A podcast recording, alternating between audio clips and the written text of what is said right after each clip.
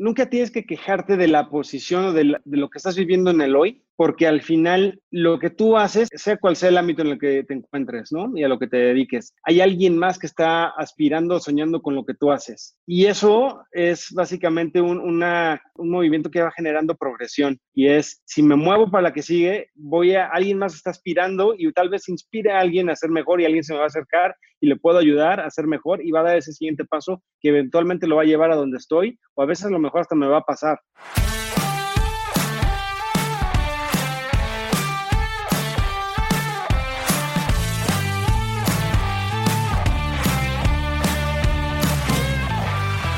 Hola a todos, ¿cómo están? Estás escuchando Imbatibles, el podcast que busca motivarte mediante las historias y experiencias de aquellos que revolucionan el deporte.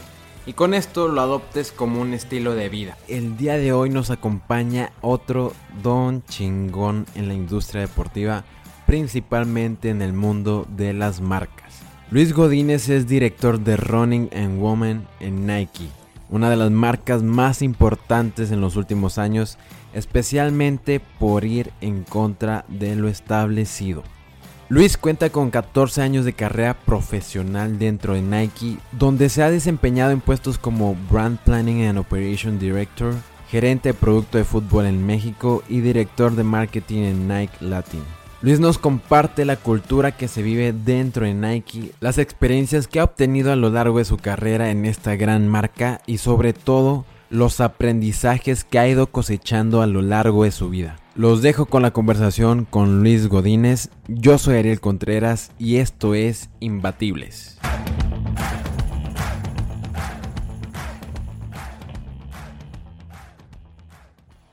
Luis Godínez, la verdad estoy muy muy feliz de que estés aquí en el podcast. Una trayectoria impresionante en yo para mí personalmente en la marca más importante dentro del mundo deportivo y también dentro a comparación de todas las marcas en el mundo. Luis, tus inicios empezaste desde American Express, después te fuiste ahí a, Liverpool. ¿Y cómo fue el salto de irte, a, estás eh, últimamente en Liverpool, que es una empresa también de retail? Eh, ¿Cómo diste ese salto para llegar a, a Nike? Bueno, gracias Ariel por la invitación. Este, llego a Nike eh, básicamente por una razón que a muchos nos pasa en, en diferentes ámbitos de la vida y contextos.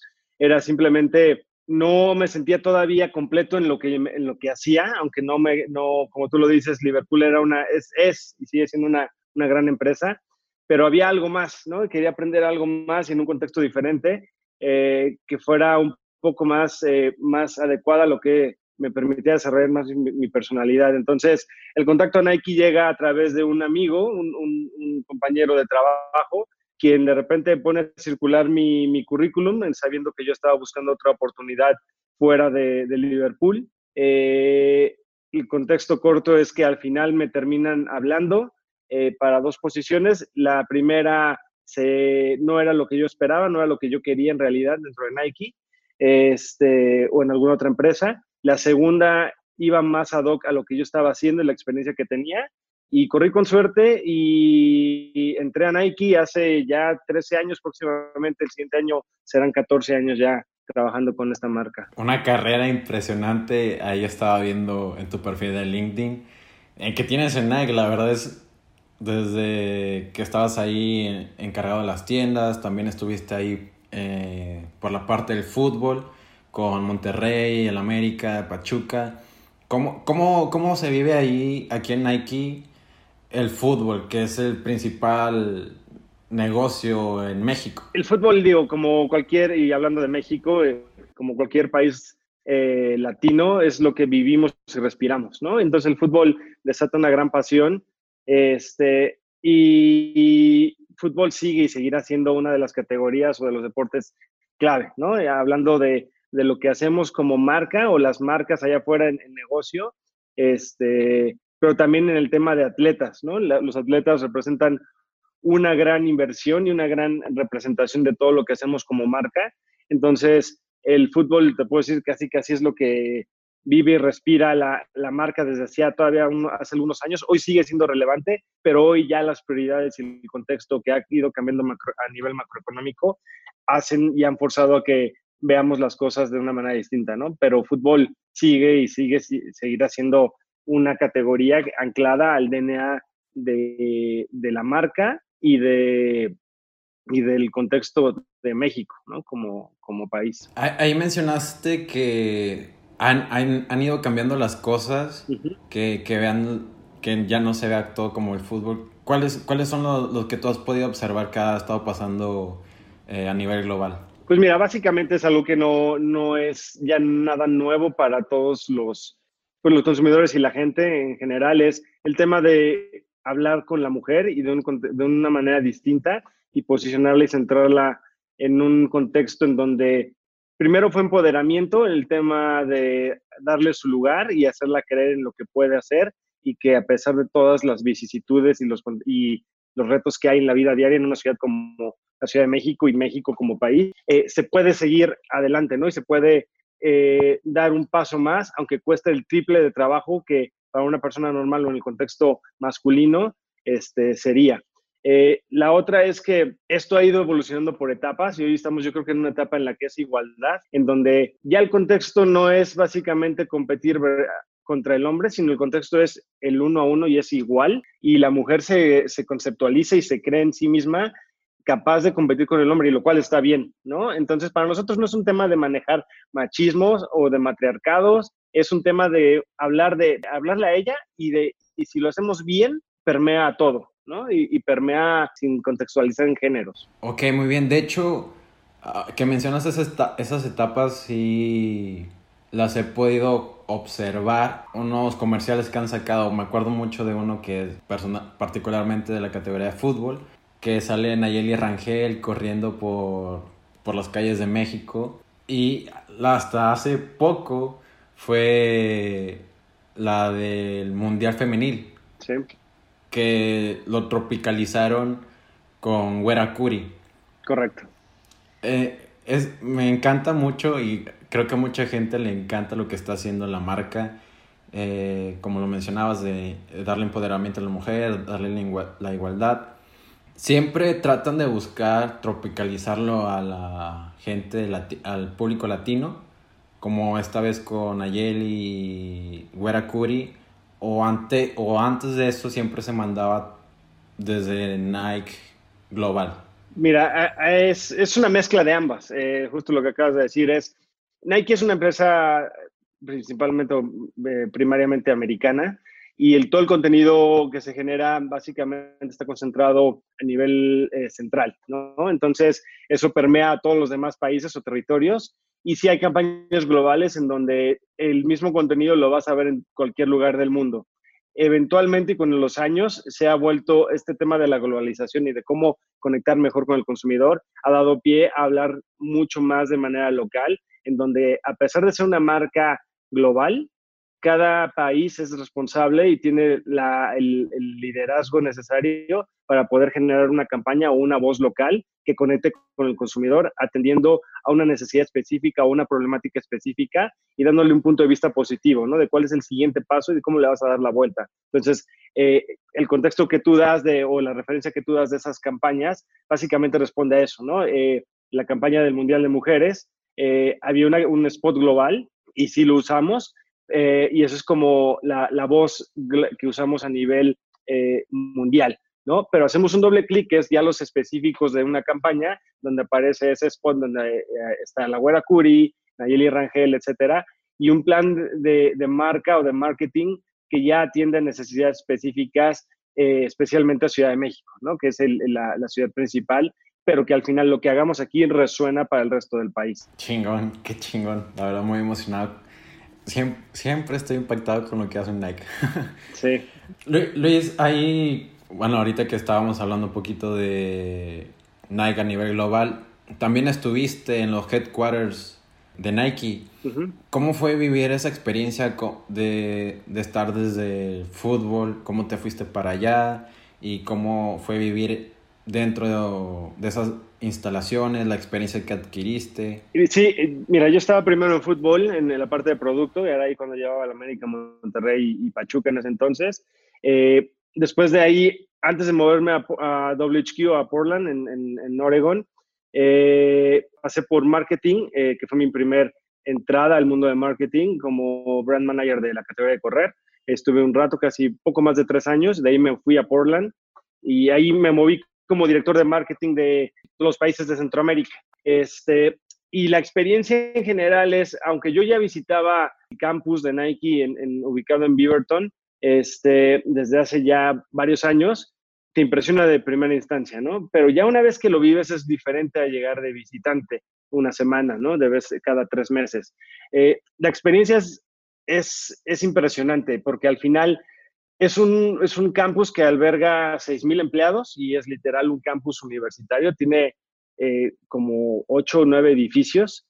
Este, es un complejo enorme, ¿no? Y básicamente es, es eh, esa y otra empresa que, que están allá son los que mueven básicamente la industria en, en, Beaverton y una buena parte de Oregon. La manera de operar y cuando llegas como extranjero aún y cuando ya llevas unos años trabajando en la marca, te das, te das cuenta que hay una analogía que viniendo de un país a, lo mejor eres un, pez de mediano tamaño en la pecera y llegando allá eres un charal, ¿no? Literal, aunque sea el puesto que tengas, no, no, importa, eres como un charal, ¿no? Esa es la analogía que, que a veces eh, platico con, con la gente con la que eh, he tenido interacción fuera de Nike. ¿Por qué? Eh, pues mira, básicamente es, es, tan grande la maquinaria cuando tú piensas en un mundo en el que, una, o una marca que tiene presencia global, donde están centradas las categorías, por ejemplo, desde que tienes fútbol, correr, la ofensiva de mujeres, básquetbol, fútbol americano, eh, golf, béisbol, lacrosse, tenis, eh, todo. Todos los deportes sabios y por haber que existen en el mundo en donde Nike tiene un punto de vista o aparece, están ahí, ¿no? Además de los, de los equipos que están sentados en cada uno de los países. Pero la maquinaria global está sentada ahí, ¿no? Y el equipo de geografías. Entonces, básicamente la cantidad de gente o la organización que requiere mover una maquinaria de ese tamaño es impresionante, ¿no? Desde gente dedicada a finanzas para una categoría, eh, la gente de operaciones, logística, eh, producto, marketing, eh, la, gente que opera las categorías a nivel global. o sea, es, un mundo, es una matriz, es un matrix literal, ¿no? Entonces, cuesta trabajo y si no sabes navegar esa matriz, de repente es muy fácil perderse, ¿no? Entonces, es uno de los principales consejos que te dan cuando llegas allá a trabajar, ya sea de manera permanente o por una asignación, como fue mi caso, este, eh, depende de ti, ¿no? El, que estés navegando ahí y estés más o menos presente, o te puedes perder y es muy fácil perderse si no, si no te haces visible, ¿no? Entonces, es una buena experiencia en general por todo lo que representó estar allá entre una cultura distinta, trabajar con diferentes nacionalidades a la misma vez, este, porque es, es un campus global, entonces hay gente de todo el mundo trabajando ahí. Eh, el tema de cómo la cultura en el trabajo es muy distinta y cuando combinas nacionalidades es muy distinto, lo hace a veces mucho más complejo, pero al final del tiempo lo hace enriquecedor por todo lo que aprendes, ¿no? Entonces, hay cosas que uno está acostumbrado a hacer por la misma cultura que tenemos en México, que fue mi caso, y te das cuenta que hay maneras mejores de hacerlo y que a veces el ser frontal y no darle tantas vueltas a las cosas como lo hacemos en México para decir un no, de repente repente es más sencillo para muchas de las culturas decir no en tres segundos y ahorrarte un speech de un minuto, ¿no? Entonces, este, son de las cosas que uno va aprendiendo y de repente hiriendo susceptibilidades de ida y de regreso, porque esa es la, sinergia que se genera, pero al mismo tiempo, yo cuando lo pongo en balance, mi paso por, por el campus y esos tres años que estuve allá, eh, fueron bastante enriquecedores. La balanza se torna al lado positivo. Entonces, eh, la verdad es que fue una, una grata experiencia y eh, pues yo feliz de regresar ahí o algún otro país en algún futuro. Este, eso no, no lo descarto. Qué chingón, Luis. Ahí mencionaste que trabajar con diferentes nacionalidades, pues sí es complicado. ¿Cuáles fueron el reto principal de eso y qué te trajiste? De, de, esa experiencia en, en, los, headquarters de Nike cuando regresaste acá a México otra vez? Eh, una, yo creo que fue el aprender a decir no. Eh, tenemos esta, esa, esa, percepción ganada a, los ojos de, del resto de, del mundo a veces, y hablo no solo de México, sino en general como comunidad latina, de que nunca decimos no y la cultura del trabajo principalmente es, entre más leches, nunca dices no, porque al final el decir no, rechazar algo, una tarea más, es como síntoma de no puedo o no soy capaz.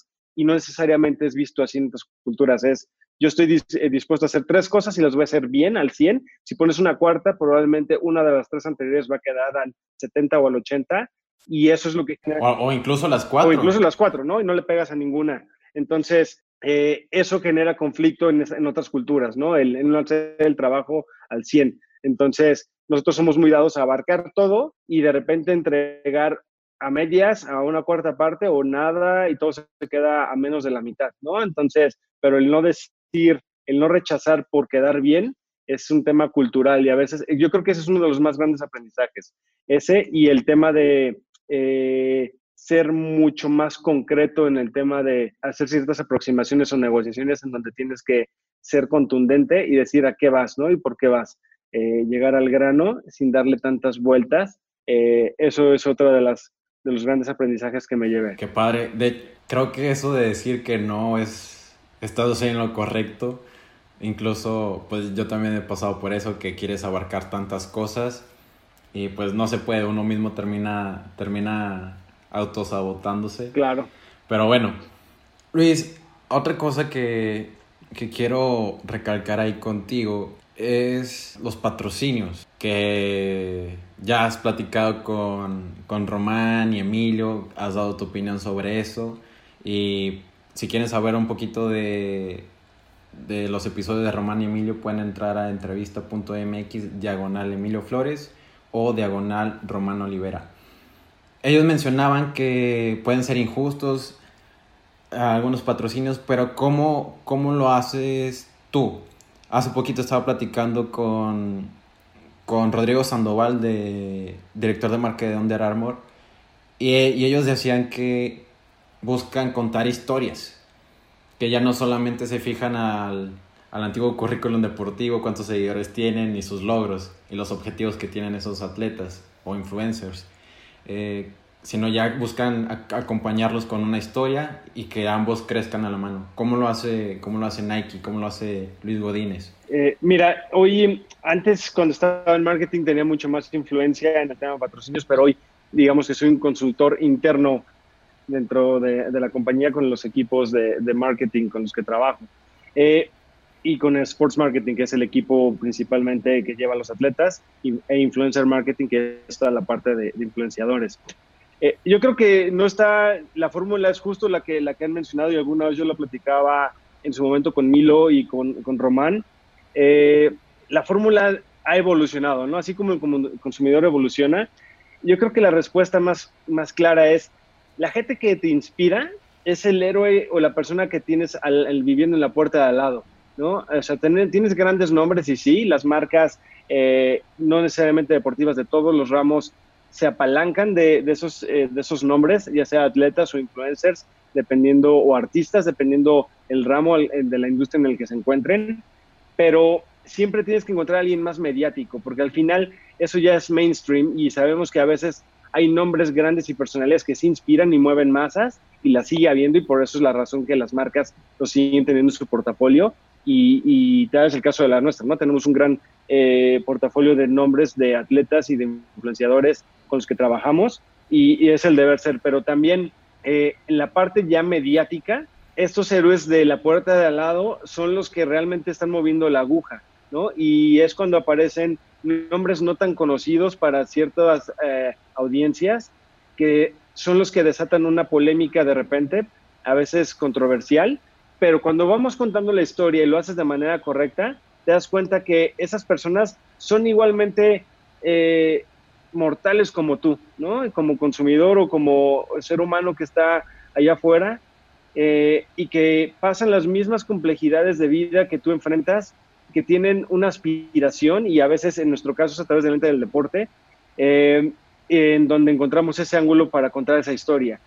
Y cuando empiezas a adentrarte un poco más y decir, ok, esta persona tiene, sí, ciertos retos que ha ido sobrepasando y a los cuales ha ido sobreponiendo, y cada vez que da un paso más en el escalón hacia arriba, va siendo una mejor, una mejor versión de sí misma, ¿no?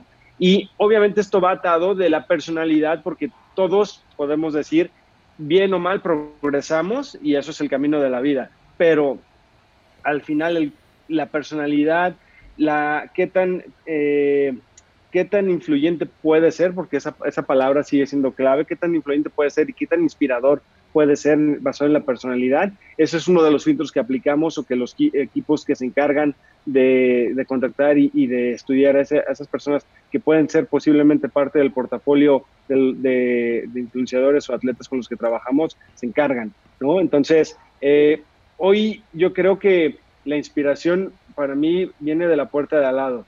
Eh, y es ahí donde vemos ese gran auge que surge y lo más sencillo es ver las redes sociales y la manera en la que trabajan los algoritmos es, si a ti te gusta el ciclismo, te gusta correr, te empiezan a sugerir perfiles no de atletas, sino te empiezan a aparecer personas comunes y corrientes en sugerencias de tu perfil y es por la afinidad que tienes a esa, esa actividad que estás siguiendo, ¿no? Y sin querer de repente te vas topando con ciertos nombres y ciertas personas que tienen algo, ¿no? Y sin quererte dar cuenta, de repente ya les mandaste un follow o un request de follower y te aceptan, ¿no? Y así va creciendo ese, ese network de manera orgánica. Y esa es la mejor manera de ejemplificarlo. Así es como trabajan hoy, eh, bueno, marcas como la nuestra, es buscando esa inspiración local, ¿no? Los nombres grandes siguen apareciendo, sí, pero la inspiración local y del día a día, esos héroes de cada día, son los que están moviendo la aguja. Entonces, esa es la manera en la que eh, yo creo que esta parte de influenciar a la gente eh, a través de una marca es como se está moviendo en estos días. Wow, sí, estoy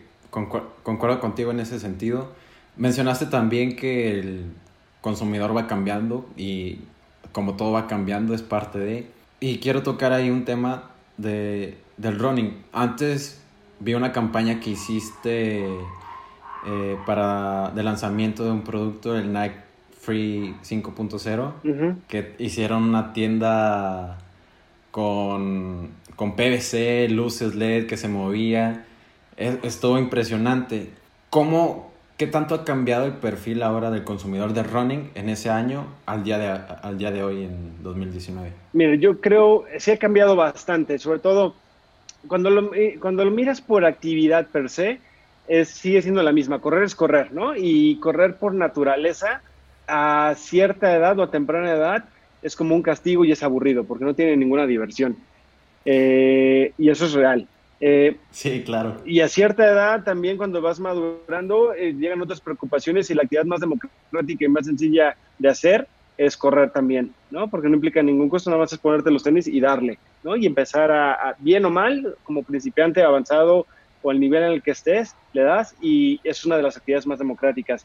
Pero yo creo que hoy, en, eh, cuando piensas en los consumidores, uh, o esta nueva generación que está moviendo la brújula en todo lo que hacen las marcas, ya los consumidores tienen tantas cosas en su portafolio de vida que el deporte o correr, en este caso, no es considerado como una, una, actividad primordial. Es decir, ellos no se consideran corredores, pero sin embargo te puedes encontrar un chavito que puede tirar 45 minutos en un 10 en una carrera de fin de semana y es un consumidor promedio y corre bastante bien para ese tiempo, ¿no? O sea, es arriba del promedio de cualquier persona común y corriente, es un buen tiempo de alguien que ya está dedicado. Pero tú le preguntas si no se considera un corredor, simplemente correr es parte de su portafolio de actividades y yo creo que es la manera en la que el deporte o el correr está evolucionando. El deporte ya no está, el, deporte no es tan visible hoy porque ya es lo mismo que ir a tocar el grupo o irte a un bar o ir a un concierto o vas y tomas una clase en donde de estas clases famosas que hay en, en indoor, en estudios,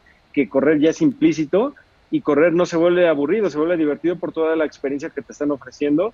Entonces... Ya es parte del día a día. Correcto, entonces correr es, es básicamente, ha, ido evolucionando, ¿no? Que la fórmula allá afuera de repente es seguir haciendo carreras, sí, y se siguen llenando las de mayor renombre, sí, por, la, por el equity que tienen y por el, toda la herencia que traen en, la, el mundo de correr, y está bien, pero este consumidor se está moviendo, ¿no? Entonces correr sigue siendo parte, pero a lo mejor no es tan evidente y está evolucionando. Entonces yo creo que esa es la manera en la que Hoy, si me preguntas cómo correr está cambiando, sigue presente, sí.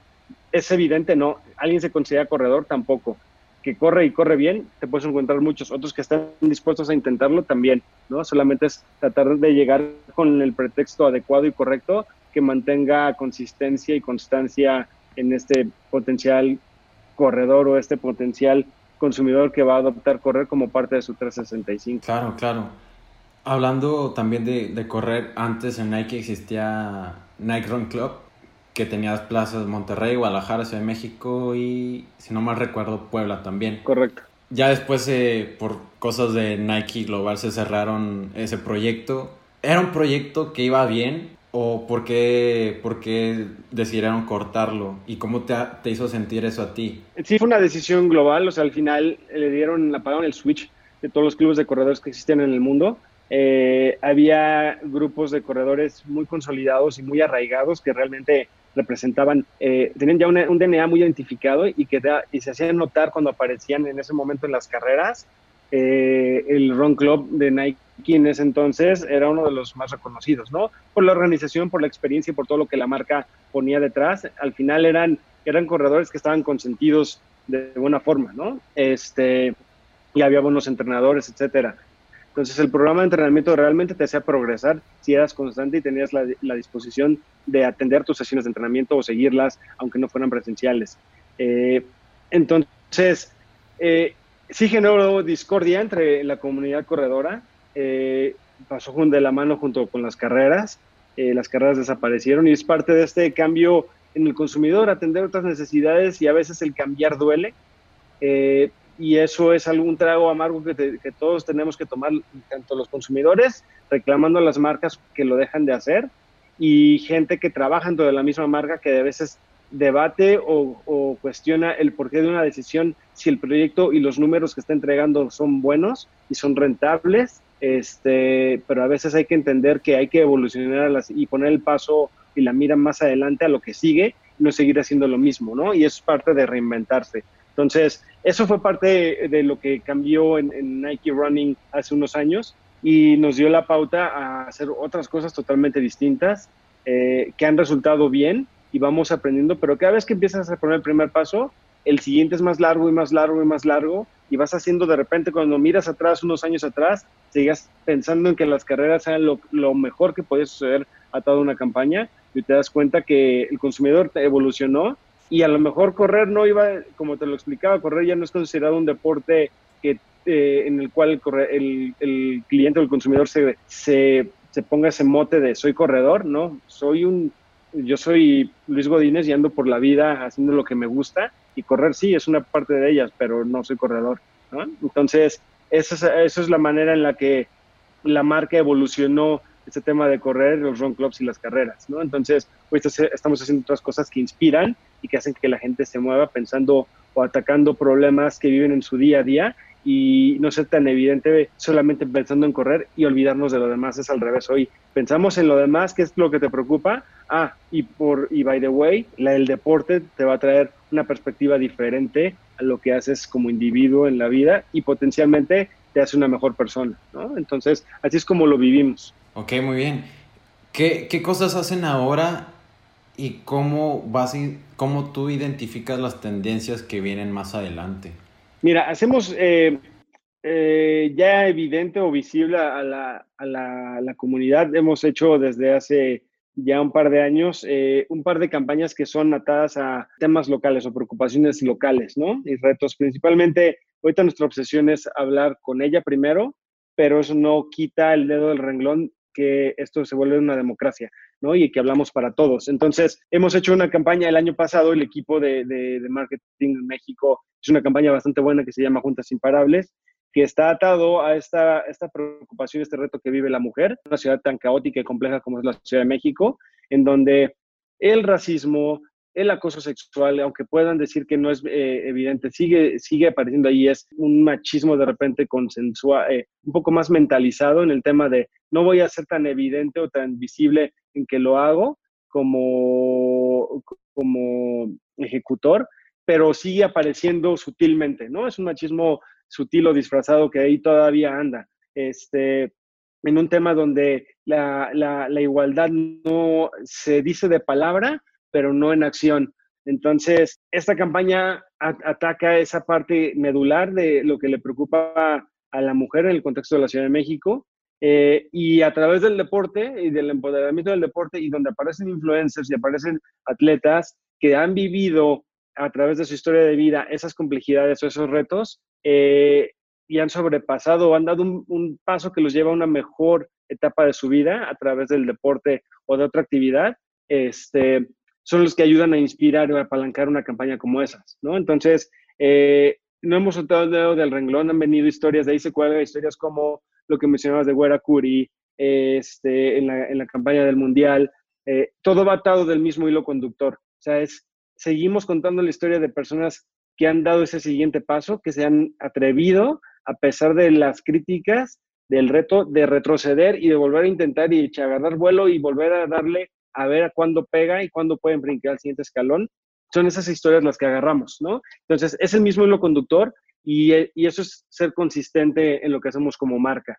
Entonces, eso es un ejemplo de lo que hemos hecho. Eh, y viene más, ¿no? O sea, está, está próximamente en un par de semanas lanza la siguiente campaña de Nike y, que va de la mano es la evolución de, este, de, esta, de esta campaña que se lanzó hace un año. Entonces, es un, es un tema que no solamente ataca eh, el tema de marketing inspirador, sino tiene un, un, componente de retribución a la comunidad. ¿no? El año pasado se trabajó con un tema de comunidad, con unas asociaciones de niños que de bajos recursos de escuelas que necesitan moverse, porque sabemos que esta ciudad, por todas las complejidades que representa la actividad física está siendo menospreciada y los niños no están haciendo ejercicio, ¿no? Ocupamos el, número uno en obesidad en mujeres a nivel mundial eh, y eso es preocupante. Entonces, tenemos que hacer algo como marca y contribuir con este pequeño gran paso que va a marcar el futuro de, la nueva generación que está creciendo hoy en la ciudad. Qué chingón, wow. Luis, eh, estuviste también como director de, de operaciones de, de Nike aquí en México y ahorita estás como director de running y de mujer.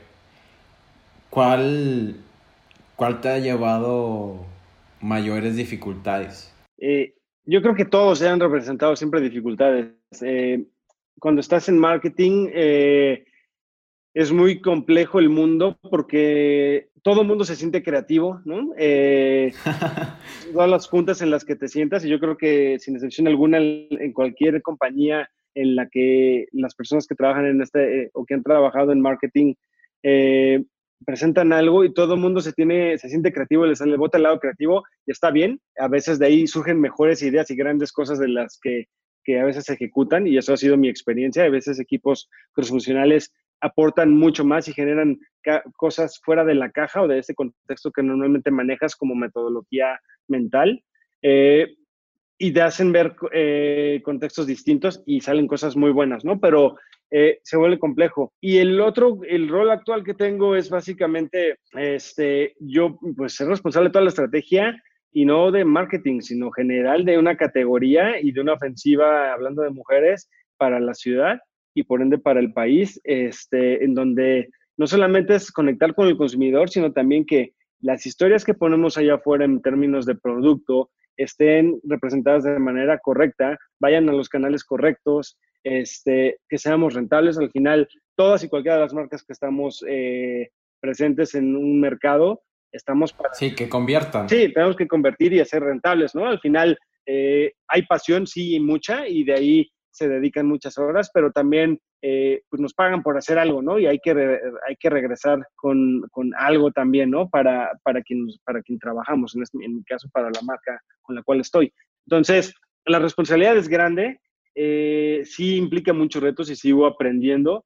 Este, frente a temas macroeconómicos, eh, temas de complejidades financieras, de retos que tienen los, nuestros partners comerciales, proyectos nuevos, campañas como las que vamos a lanzar y, estamos, y hemos estado ejecutando en donde no solamente es un tema de inspiración, cómo se cuelga el componente comercial, cómo nos aseguramos de tener una buena representación y que todo esté integrado como, como, como marca y todos nos presentemos allá afuera como una sola voz. Entonces, eh, eso es de repente la operación más compleja y el trabajar con equipos funcionales entre ventas, marketing, logística, operaciones, etcétera, es eh, yo creo que la parte más compleja y la que estoy viviendo en esta etapa de mi carrera en Nike, este, pero es la más enriquecedora. Entonces, como reto grande, yo te puedo decir, en todas me he enfrentado a retos grandes. Cuando estuve en marketing tuve unos retos bastante grandes cuando empezaba en, en, México, en, en, running. Este, entonces, yo creo que ejemplos sí de cosas difíciles que me ha tocado vivir, esas sí tengo algunas enlistadas en los diferentes puestos en los que estuve. Eh, pero yo creo que eso es lo más interesante. El reto, si no hubiera retos, sería aburrido, ¿no? Si no tuvieras complejidad, sería aburrido. Entonces, eh, eso es lo que te hace que sigas atado y enrolado en, este, en, este, eh, en esta rueda que va y va y va y sigue avanzando. Sí, si no hay, si no hay retos, ¿para, ¿para qué lo hacemos y no, no crecemos? Claro. Mencionaste que te pasaste por cosas difíciles. ¿Podrías decirnos algunas de ellas? De retos así de cosas difíciles, recuerdo una muy, muy, muy, muy clavada que fue cuando empezaba The Brand Manager de Running. Estaba en la transición, entrando y, tomando el puesto. Todavía no era responsable al 100, simplemente estaba transicionando, pero a partir del primero de enero del 2012 era yo 100% mi responsabilidad. Y en diciembre, y noviembre y diciembre era cuando celebrábamos las carreras que corrían en Guadalajara, Monterrey y Ciudad de México. Entonces, eh, coincidentemente fueron nocturnas, tanto la de Guadalajara como la de Ciudad de México eran un sábado, eh, en noviembre o diciembre, no recuerdo bien, este, y las dos salían al mismo tiempo, a las 8 de la noche. Entonces, ambas carreras colapsaron y colapsaron en el sentido de que eh, Ciudad de México, por ejemplo, ese día, cosa que no se previó, por muchas causas, tanto internas como externas, por las agencias que trabajábamos, era, teníamos una pelea del Canelo Álvarez sucediendo en la Plaza de Toros, había un concierto de Camila en el auditorio, nuestra carrera arrancaba eh, en Reforma, este, y había otro evento en, el, en, la ciudad, de en, el, en, el, Foro Sol, eh, que no recuerdo cuál era. O había cuatro eventos sucediendo a la misma hora en la noche de la ciudad, en la ciudad, ¿no? Y nuestra carrera metía a 20 mil personas. Entonces, la, la vialidad no se podía cerrar porque estaban eh, movilizándose muchas personas hacia esos eventos, entonces no podían cerrar la vialidad para darle el disparo de salida a la carrera, ¿no? Y lo mismo pasó en Guadalajara. Entonces, la carrera de México salió 20 minutos tarde. Entonces, cuando tienes una audiencia, una comunidad de 20 mil corredores ahí parados enfrente, pues las mentadas de madre y todo eso empiezan a caer al unísono como si estuvieras en el estadio y no es una, no es una sensación grata ni una experiencia grata. Y eso de repente a los ojos de quien está informado como corredor, quien tiene la culpa es la marca, ¿no? Y, y estás tratando de resolver lo más que puedes, pero a veces que hay cosas que están fuera de tu control y eso fue una de ellas. ¿no? Si alguien dice vialidad, dice no se puede cerrar todavía porque está sucediendo esto, si lo cierro colapsa, entonces se genera un problema mayor. Entonces, es unas por otras, ¿no? Entonces hay una prioridad que se monta arriba de tu prioridad. Entonces, son una de esas situaciones que vivimos y la carrera de Guadalajara fue algo similar y esa fue algo más grave porque esa salió una hora más tarde. Eran ahí casi 10.000 corredores, la mitad de, Ciudad de México, pero aún así era una gran multitud. Eh, y ahí lo que aprendimos fue, uno, fue un gran aprendizaje y tener que amarrar muchas cosas que estaban sucediendo en ese momento en la marca, en el equipo local. Eh, y, la, y dos era, teníamos que hacernos responsables, ¿no? Entonces, algo que hicimos específicamente para la carrera de Guadalajara, que fue la más afectada con una hora de retraso, fue al siguiente año, eh, fueron 5.000 corredores, ahora que lo recuerdo, les dimos, crecimos al 2012 la carrera a 10.000 y a esos 5.000 corredores que tenemos en la base de datos registrada, los invitamos a correr gratuitamente el siguiente año. Eh, y eso fue como una retribución, una manera de honrar el tiempo que esperaron, a pesar de que invertimos en playeras, patrocinadores, etcétera, y el kit que se llevaban ya era bueno, pero la experiencia o el trago amargo de pararse o ahí una hora y esperando la arrancada, enfriándose y este, cayendo ya la noche, no fue grato. Entonces fue la manera en la que tratamos de retribuir de alguna manera ese mal sabor de boca. Ese fue, yo creo que el trago más amargo que me tocó ver a la distancia, pero no a la distancia, porque era parte ya del equipo de marketing. Entonces, pues entre todos asumimos el reto y a mí me tocó hacer en la retribución de esa mala experiencia al año siguiente. Wow, qué difícil. Sí. De verdad que me ha tocado estar en la parte de organización de eventos deportivos Es un dolor de cabeza y luego que te sucedan estas cosas.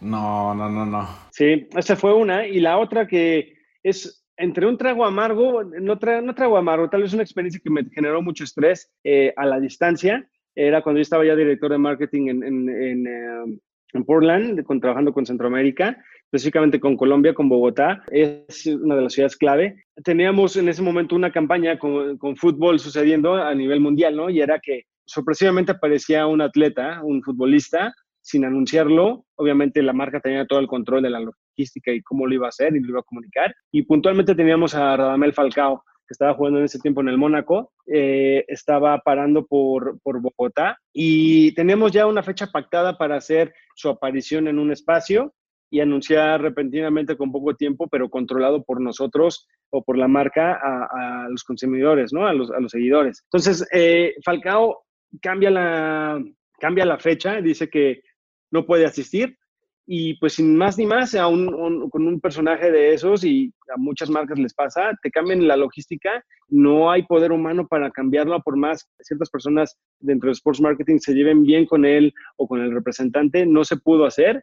Entonces, fue un tema que no pudimos mover, entonces se canceló nuestro movimiento, ¿no? Nuestra aparición de, de, Falcao. Y de repente regresa a los dos días o tres y le decimos, bueno, ya no, tenemos que reprogramarla con tiempo. Y dijo, no, la voy a hacer y díganme a qué tienda voy a ir a esta tienda en, en, en la calle 82. Tenemos una, hay una Nike Store ahí y voy a aparecer. Es más, eh, díganme qué tengo que, postear y, y, yo convoco a la gente. Le dijimos, no, tenemos nosotros que armar el plan de medios y detonarlo y avisar a los medios para que nos ayuden a convocar. Y él dijo, no, eh, son las 10 de la mañana, a las 2 de la tarde me paro en la tienda.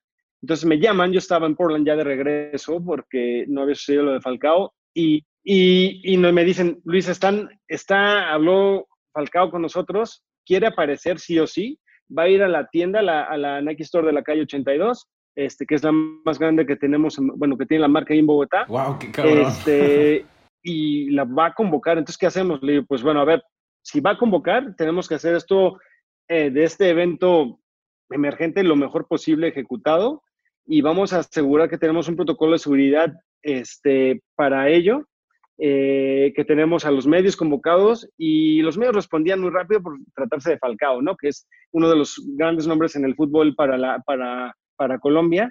Entonces, entonces, los medios realmente respondían. O sea, el poder de un personaje o de un atleta como esos realmente responde o, o eh, tiene respuesta inmediata por los medios, ¿no? Y los seguidores ni se diga. Entonces, pues dicho y hecho, Falcao sube un Insta Story en su, en su handle de Instagram, aparece, eh, dice que a las 2 de la tarde va a estar en calle 82, en la, en la tienda Nike, llega, nuestro plan original era convocar a 500 personas o a máximo 1000 personas en el, en el espacio que tenemos destinado nos llegaron casi 5 mil a 6 mil personas ese día y era como si viniera el presidente, pero el, el Falcao lo anuncia una hora antes de llegar a, a calle 82 y, se, y llegan 5 mil personas.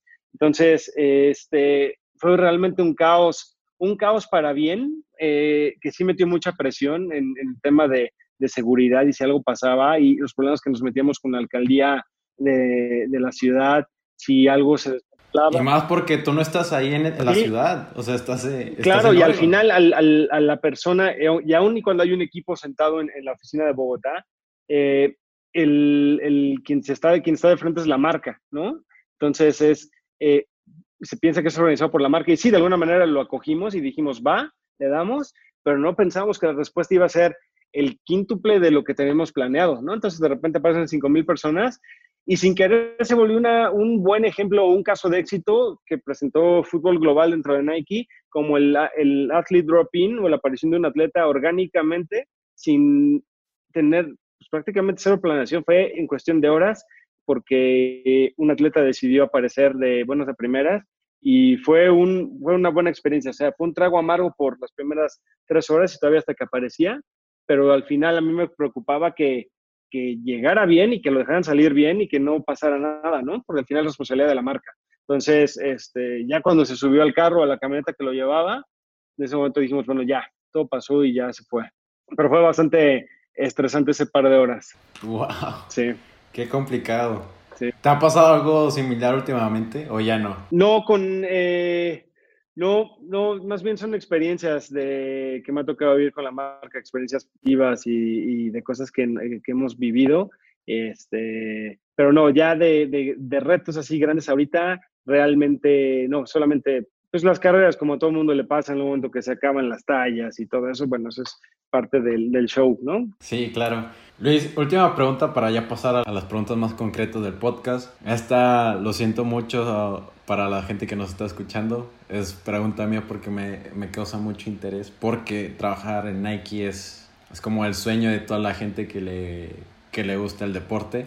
¿Cuál es el factor para que una persona entre a esta gran empresa? Eh, yo creo que es, eh, uno es la disposición, eh, la disposición a, aprender y aprender bajo un contexto en el que las cosas no están escritas. Y ahí es, no quiere decir que estamos desorganizados, pero la cultura dentro de Nike es como cuando te invitan a jugar fútbol, ¿no? Y se arma la cascarita, que es pues básicamente jugar desorganizado, pero organizado. Es decir, de repente te vas encontrando en el... Tú sabes tu posición. Sí, exacto. Tú piensas que eres delantero, pero de repente te das cuenta que uno con los que estás jugando, si no se conocen, ese sí la arma de delantero, entonces tú vas a ir bajando de repente a medio y de repente bajas a defensa, pero te das cuenta que en la defensa la armas bien y se va consolidando, ¿no? Entonces, yo creo que es un poco esa analogía un poco burda, no quiere decir que no tengamos nada escrito, pero la cultura dentro de Nike es un poco eso, hay una, una inducción formal, te van llevando, y de repente es listo, a la semana, a la semana dos, ya es you're on your own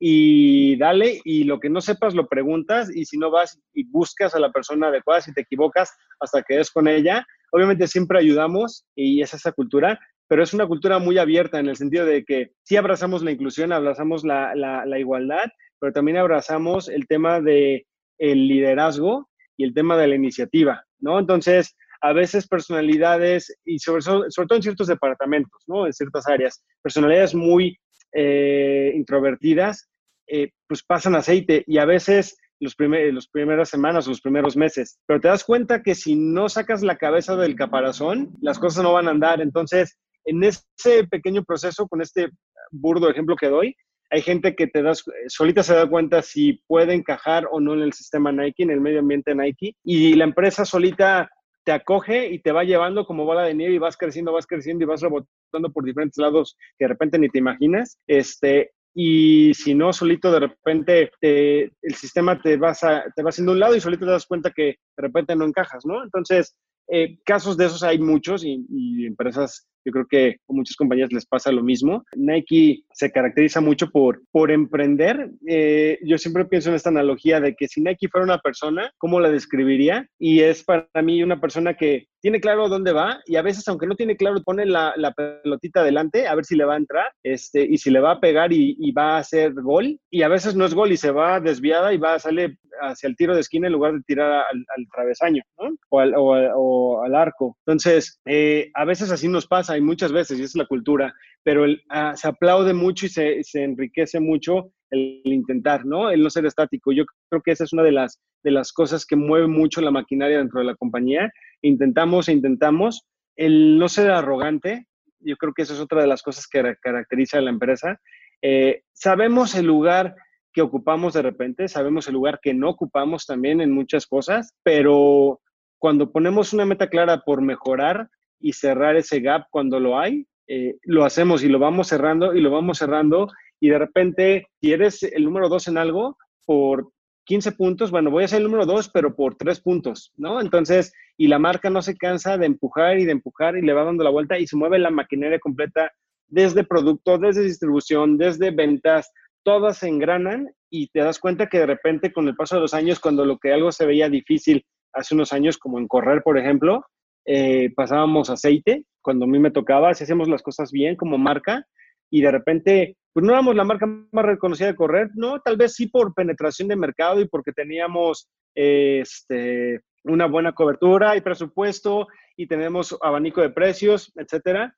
Y bueno, eso comercialmente, pero cuando tú pensabas en el posicionamiento que tenemos como marca, no. Entonces dijimos, bueno, el DNA y donde nace Nike está en correr, ahí empezó todo, ¿no? Y fútbol después añadió y sigue, es parte de ese siguiente este código que se añade al DNA de la marca, porque también es el deporte per se, eh, pero correr es el DNA, es lo que fluye por la sangre de la marca. Entonces, decir, no somos, no somos, eh, no tenemos una voz fuerte, suficientemente eh, ruidosa para cantar que tenemos algo que ver con correr y que clamamos ser una marca de correr, es lo que movió mucho y sacudió mucho el sistema en la maquinaria de, de, Nike. Y hoy lo vemos, o sea, al final, y es una de las cosas más gratas que uno puede ver ah, en diferentes niveles y de manera orgánica, es el zapato más rápido que tiene el récord mundial, está con nosotros y con ello tiene un claim de, de que sirve y está hecho para correr. Y lo ves de manera orgánica, muchos atletas y consumidores,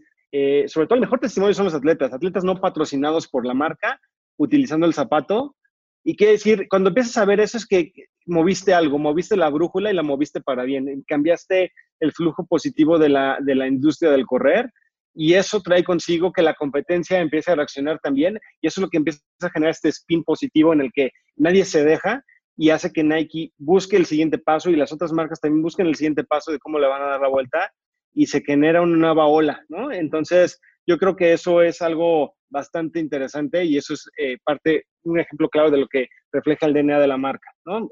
era una, un constraint, una, una preocupación hace unos años, se pusieron a trabajar todo el mundo, se logró y ahí está. Entonces, yo creo que eso es algo que está generando un efecto positivo y cuando lo ves en la, en la masa, en la gente que empieza a adoptarlo y, eh, y ver que no tienes que dominar el closet de zapatos deportivos, de, como yo lo decía, de un corredor. Mientras seas una de las opciones, una de las top tres opciones para correr en un, deportista, donde correr sea parte de su, de su rutina, está bien, eso es un pequeño gran trofeo, ¿no? Entonces, este, y hacer del deporte algo democrático y que la gente se mueva, eso seguirá siendo una parte primordial de lo que es nuestro interés como marca. Buenísimo. De hecho, hace unos años, como mencionas, no estaban en, en el punto de referencia del consumidor.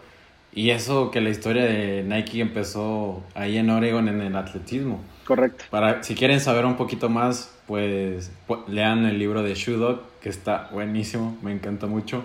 Sí. Y ya pasando a las preguntas concretas, Luis, para ya terminar, ya sé que ha sido un día muy largo. no, sin problema. ¿Hay alguna película, libro o documental que haya cambiado tu manera de ver las cosas? Eh, mira, película hay una y es muy cursi, este, que es eh, Great Expectations o Grandes Esperanzas. Eh, habla de un tema pasional y pero también de convicción de vida y que a pesar de decepciones como las hay muchas en el, en el ámbito personal de un individuo, en el ámbito individual de cualquier persona, hay veces que te hundes, ¿no? En lo profesional, en lo personal, en lo deportivo, etcétera, pero hay que seguirle dando. Entonces, eh, y lo buscas, y lo buscas, y lo buscas, y de repente sigues pasando un trago amargo por una situación que viviste, pero de repente si le encuentras el lado positivo, eh, te reinventas con el tiempo y con el trabajo que eso cueste, de repente al paso de un tiempo, de unos años, te das cuenta que ya le diste la vuelta, ¿no? Y estás en una versión mejor de ti, donde a lo mejor si te miraras y te hablaras a ti mismo en esa etapa anterior, te darías consejos que dirías, eh, ¿por qué estás haciéndolo? ¿no? ¿Por qué lo harías? ¿O por qué lo, por qué lo hiciste? ¿no? Y es un tema en el que vas evolucionando. Y yo creo que ese es el mensaje que me deja mucho esa, esa, esa, esa película. Em, me gusta mucho. La otra es, eh, el libro me gusta mucho, El alquimista. Ah, sí, este, muy bueno. Y, y aunque sea muy básico y cuando eres estudiante te lo dejan, yo creo que es un principio básico de, de cómo evolucionar como individuo, ¿no? De manera positiva y que, la, que hay que seguirle buscando también. Entonces yo creo que las dos, esas dos me gustan, el, eh, el libro y la película, porque van de la mano, ¿no? Al final van, van llevándote con el mismo mensaje. Yo creo que esa es la manera en la que cuando yo me veo a lo largo de estos años, y no solamente Nike en general, es como ha ido mi vida, ¿no? De repente va muy acelerada y quisiera que parara un momento. al final nada te deja en paz, nada te deja gusto, pero al final yo creo que lo más importante es seguirte moviendo. Cuando te vuelves estático es cuando genera ansiedad. Este, entonces, y cuando decidas no moverte, que sea consensuado contigo mismo y que sea un momento que disfrutes, porque así lo decides, este, pero no porque te obliguen. Y ante la ambigüedad, de repente es cuando hay que reinventarse y buscar cómo sí lograrlo y cómo sí darle la vuelta. Chingón. Wow. Impresionante, Luis. De hecho, cuando estaba leyendo El alquimista, lo terminé en un vuelo de avión a Ciudad de México. Lo terminé y dije, ¿qué fue esto? Sí. No le había entendido el final hasta que lo volví a leer y ahí fue cuando ya comprendí el mensaje. Sí. Se lo recomiendo muchísimo, me encanta ese libro.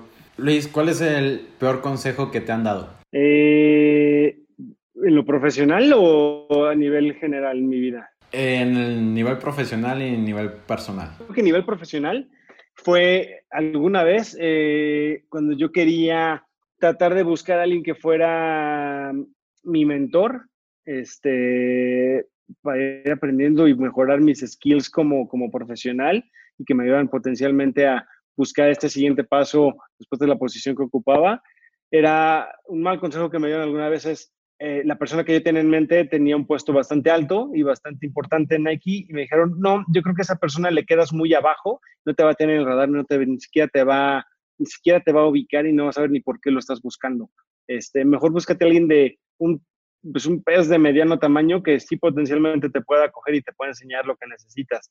Y eso fue un mal consejo porque al final, hoy, como se mueve la, la compañía y por experiencia propia, eh, tuve la oportunidad de platicar y de seguir platicando con gente que es muy importante dentro de la compañía y que eventualmente, eh, tiempo en tiempo los veo, o sea, es cuestión de meses cuando cada vez que hablamos, este, y tienes esos 5 o 10 minutos de plática que tienes son bastante enriquecedores y te dan un buen consejo, ¿no? Entonces siempre me voy llevando algo bueno y no quiere decir, no es un tema de posición, es algo que, que hasta cierto punto me molesta y es así como yo me conduzco en la vida y profesionalmente Nike trato de hablar con todo mundo. Este, mi personalidad a veces no es que sea jonjolí de todos los moles, pero siempre interactúo con todo mundo y el trato es exactamente igual para todos, sin importar puestos. Eso es una etiqueta que yo quito siempre. Este, de hecho, con los equipos con los que trabajo, yo me considero siempre, y así lo aprendí, soy un colaborador más, somos miembros de equipo, este, todos y estamos por igual y el respeto es exactamente igual.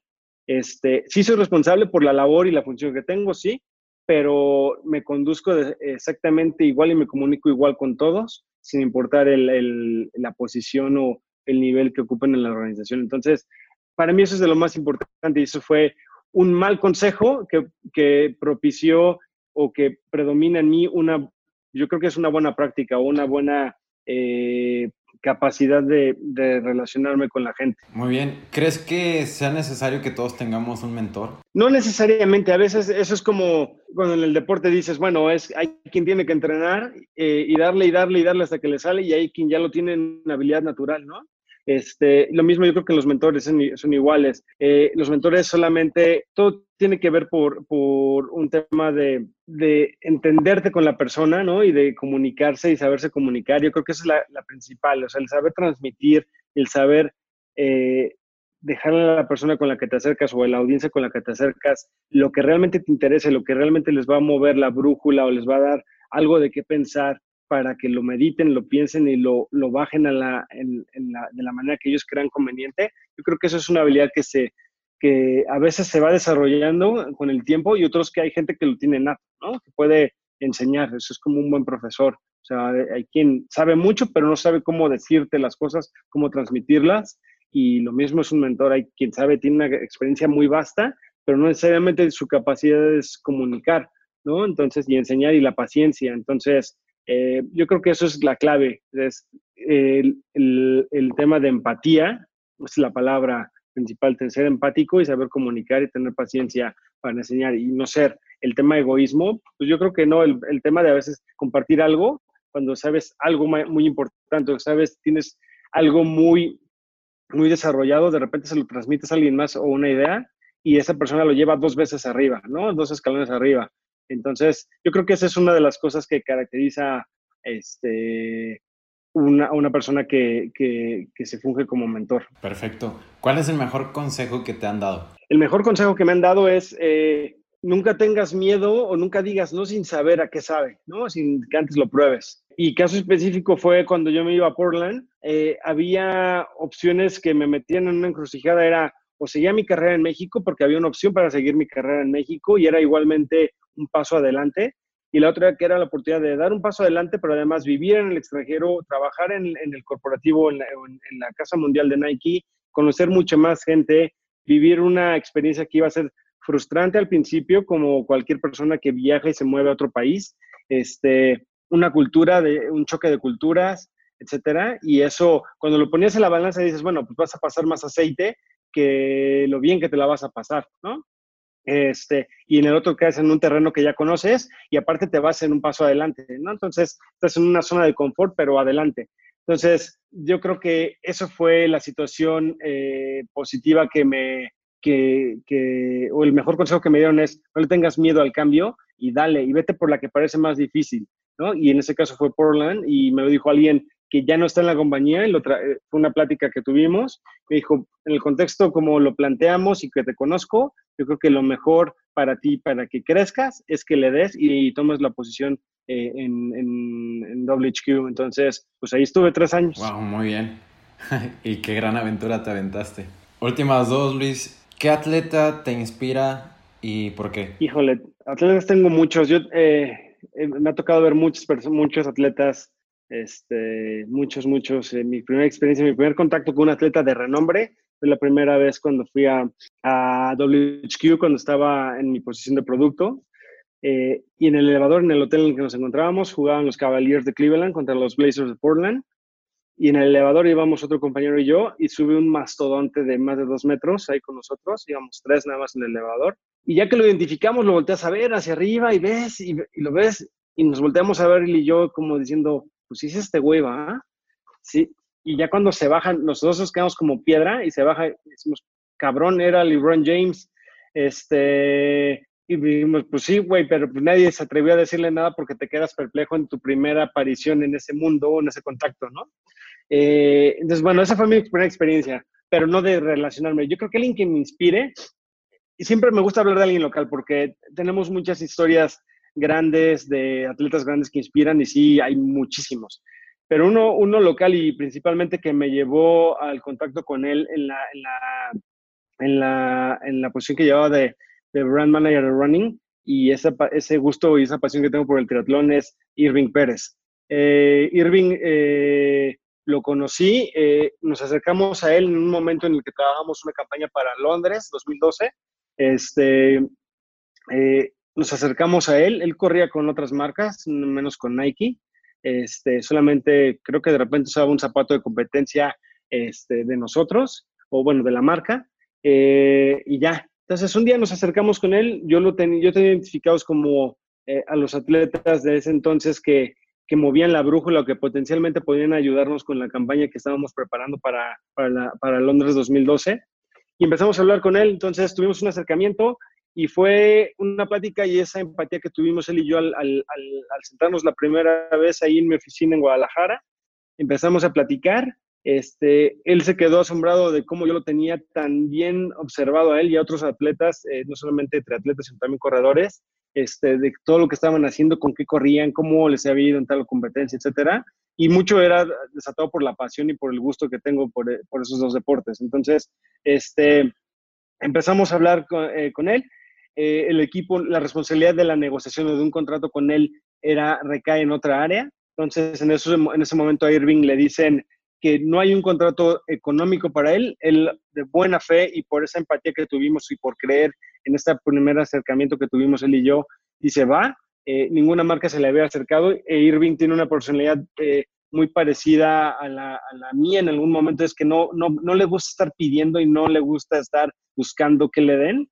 Entonces, la historia es que le ofrecen un contrato solamente de producto, le pasamos a hacer seeding de producto nada más para entrenar y competir, este, todo relacionado con correr, y él orgánicamente se va enamorando del producto. Le dije, pruébalo, le dimos todos los zapatos que ha habido y por haber, los fue probando, dijo este sí, este no, me daba feedback y retroalimentación honesta, que era lo que yo siempre le pedía, que me dijera con cuál se sentía a gusto, con cuál no, qué le encontraba de bueno, qué de malo, este, y por qué prefería otros, y eso me iba a mí ayudando en ese momento en la posición en la que tenía, ¿no? Eh, y posteriormente, con el tiempo, Irving este, ya tiene un contrato mucho mejor, etcétera, y lleva seis años o más con la marca. Pero alguna historia que me inspiró con él era, me decía Luis, yo voy a ir a, Río, ¿no? Este, y le voy a dar, y le voy a dar, y voy a ir a Río, y voy a Río. Entonces, este, es, para mí es una historia que a mí me movía mucho, ¿no? Porque yo lo veía y en lo personal es una persona que aprecio como amigo. Entonces me decía, le voy a dar, y le voy a dar, y sé que no soy el número uno y sé que eh, de México, pero le voy a dar y le voy a dar y me toque ganar una plaza. Entonces yo lo vi cómo entrenaba y lo seguía cómo entrenaba y de repente llegaba conmigo eh, después de entrenar o en, el, después del segundo entrenamiento del día este, y pasaba por su, por su paquete de producto de la temporada y este, yo lo veía ya demacrado, pero estaba dispuesto a darse eh, una hora de plática conmigo. Entonces, al final yo me voy a Portland y llega la calificación a los Olímpicos y él pues se va, se queda un poco consternado por decir, bueno, yo, cabrón, ¿y ahora con quién voy a hablar si ya te vas a mover, no? Y digo, no, pues ahí está otra persona con la cual sigue en contacto y, y, mantiene la relación con él y hasta el día de hoy, ¿no? Entonces, yo a distancia seguía con él y de repente me, me, me dice, pues ahora sí, eh, llega el momento de calificar y me la voy a jugar y le voy a dar, así me colapse en, la meta. Y pues tal cual, Irving llega y se gana su plaza a los Olímpicos. Este, y esa es una de las historias que de, eh, como esas hay muchas, pero a mí por tocarla vivir de manera cercana y cómo me platicaba y cómo entrenaba y de repente se enfermaba y cómo bajaba de peso y de repente tenía que subir y la masa muscular y que los tiempos y las marcas y puta madre, es un deporte que demanda mucho, igual que cualquier atleta profesional. Entonces yo lo veía cómo le daba y le daba y le sigue dando todavía este, y esa pasión que le, que le, mete, le mete el negro es este, impresionante. Entonces, para mí, este, es una de las personas que más admiro porque es cercana, es alguien bien humilde, que no pierde el piso, y, este, y pues ese cabrón yo lo, lo estimo mucho.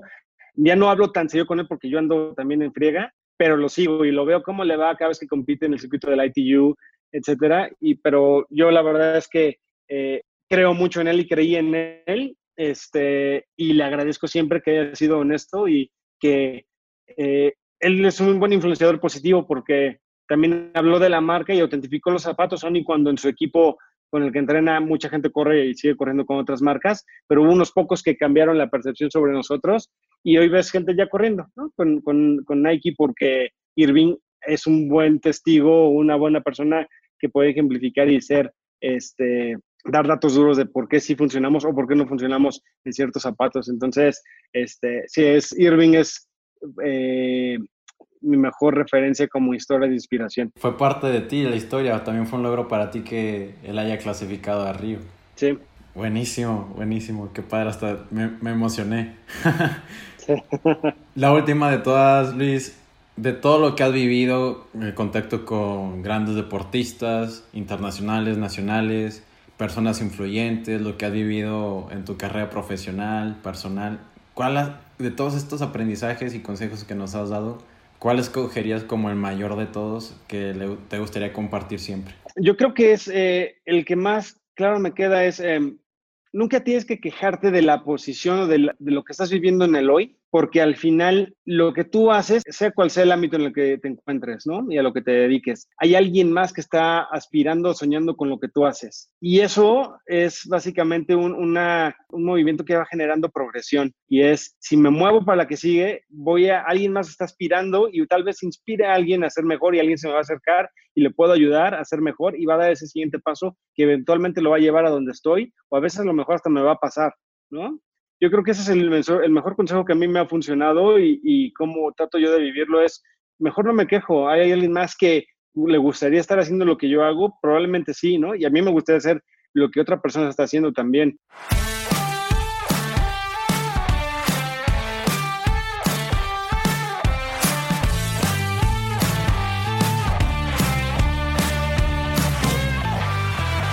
Espero que te haya gustado el episodio. Suscríbete al podcast en la plataforma donde nos estás escuchando. Compártelo en tus redes sociales y etiquétanos. Nos encontramos como arroba imbatiblesmx. Yo soy Ariel Contreras y nos vemos el próximo miércoles con otro episodio imbatible.